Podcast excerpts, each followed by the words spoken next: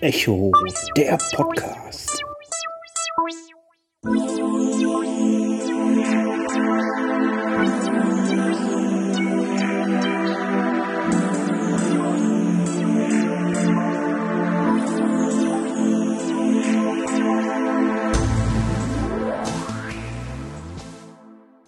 Hallo miteinander, hier ist wieder der Walli und heute entführe ich euch in die Zukunft beziehungsweise in meine Vergangenheit.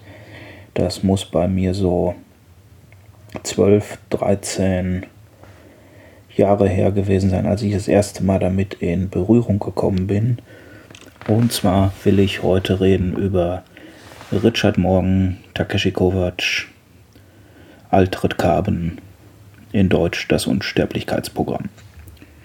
Es ist eine Science-Fiction-Serie, es ist eine Science-Fiction-Detektivserie. Ähm, so eine Mischung, denke ich mal, aus Science-Fiction, Film Noir, Marlow, ein bisschen Gewalt, bisschen Sex, bisschen Blut. Ähm, die Mischung gefällt mir extrem gut.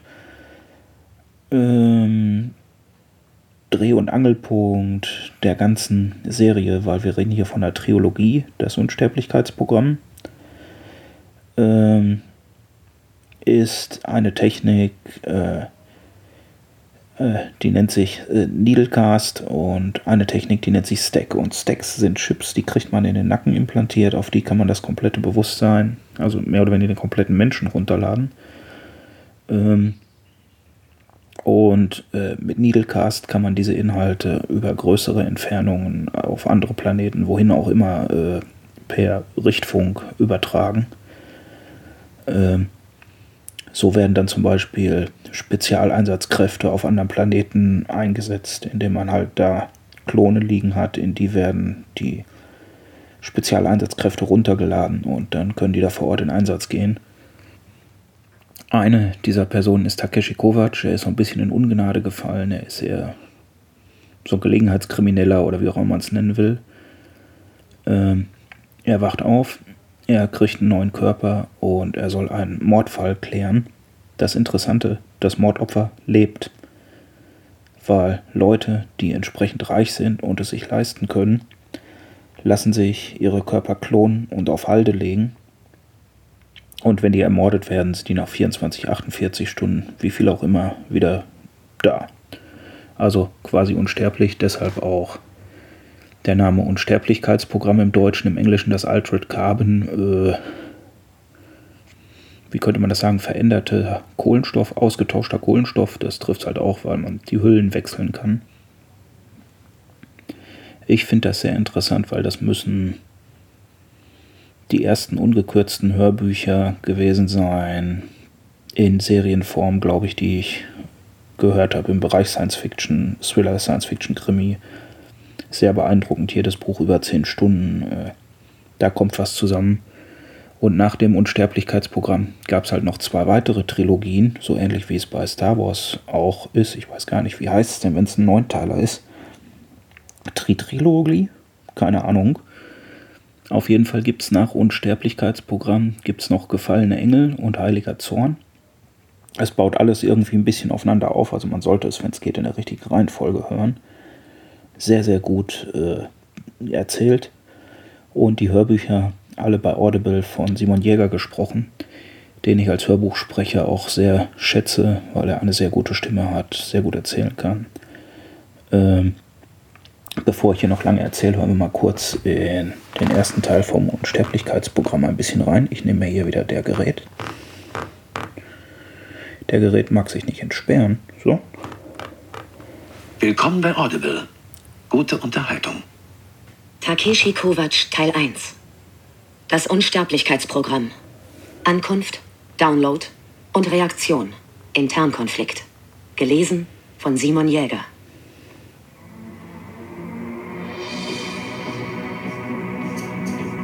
In nicht allzu ferner Zukunft hat der Tod seinen unmittelbar.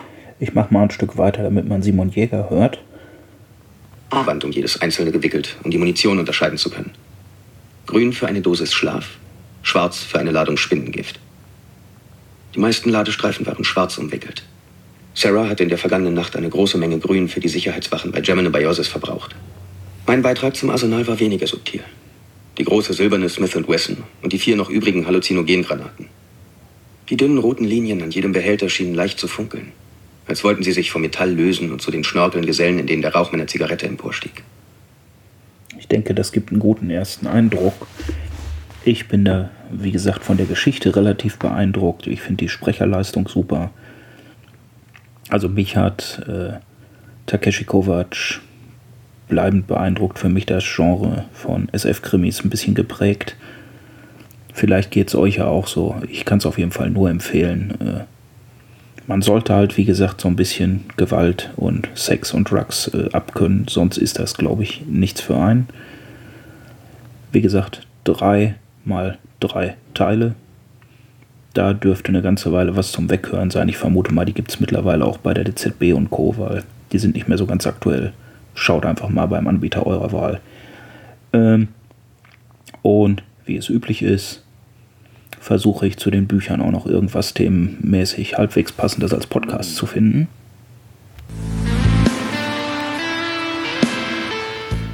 Und da habe ich ein bisschen in meinem Podcast-Fundus gewühlt und habe was gefunden, das nennt sich Auf Distanz. Das sind Nachrichten aus Raumfahrt und Astronomie. Ist so ein bisschen wie eine Nachrichtensendung gemacht, kurz, bündig, präzise. Gibt schon über 50 Folgen. Auch jetzt gehen wir wieder an der Gerät. Ich gehe mal in meine Podcast-App.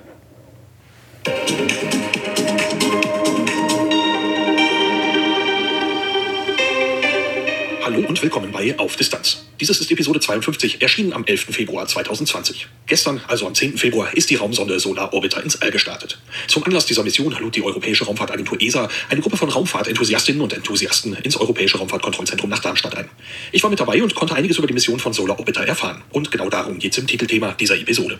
Danach folgen einige astronomische Ereignisse und ein Veranstaltungstipp. Am Schluss gibt's wie immer Infos über den Podcast selber. Durch die Sendung führt sie Lars Naber. Titelthema am 7. Februar 2020 veranstaltete die Europäische Raumfahrtagentur ESA. So, ich denke mal, da hat man auch schon mal ein bisschen was gehört. Wie ihr hört, ich höre Podcasts etwas schneller. Äh, ich hoffe, es war trotzdem verständlich. Äh, zusammengefasst, hört gefälligst die Bücher von Richard Morgan, Takeshi Kovacs, Unsterblichkeitsprogramm, Gefallene Engel, Heiliger Zorn und hört den Auf Distanz Podcast. Ähm, Vermutlich noch bevor ihr das durch habt, wird es die nächste Folge geben und wenn alles glatt läuft, werde ich euch da meine ersten Eindrücke zum HomePod Mini schildern können. Schauen wir mal. Falls das nicht klappt, gibt es halt Hörbücher, Podcasts, irgendwas Nettes wird mir da schon in der nächsten Folge einfallen, denke ich. Ich sag Tschüss und bis zum nächsten Mal, euer Walli.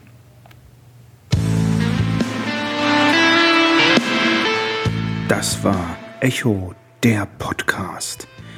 Anregungen, Feedback, Kritik gerne per Mail an podcast.blinzeln.org oder ihr benutzt das Kontaktformular auf www.blinzeln.org. Beides schreibt man mit einem D in der Mitte. Oder ihr benutzt den Blinzeln Anrufbeantworter. Den könnt ihr erreichen unter der plus 49 51 65 43 94 61 oder ihr benutzt die Echo Mailingliste. Oder ihr schaut mal in die Echo WhatsApp-Gruppe. Wenn ihr mich auf Twitter erreichen wollt, das geht auch. Und zwar findet ihr mich unter Quality. Ich buchstabiere Quelle, Wilhelm, Anton, Ludwig, Ludwig, Y, Thorsten, Y. Bis zur nächsten Folge von Echo, der Podcast.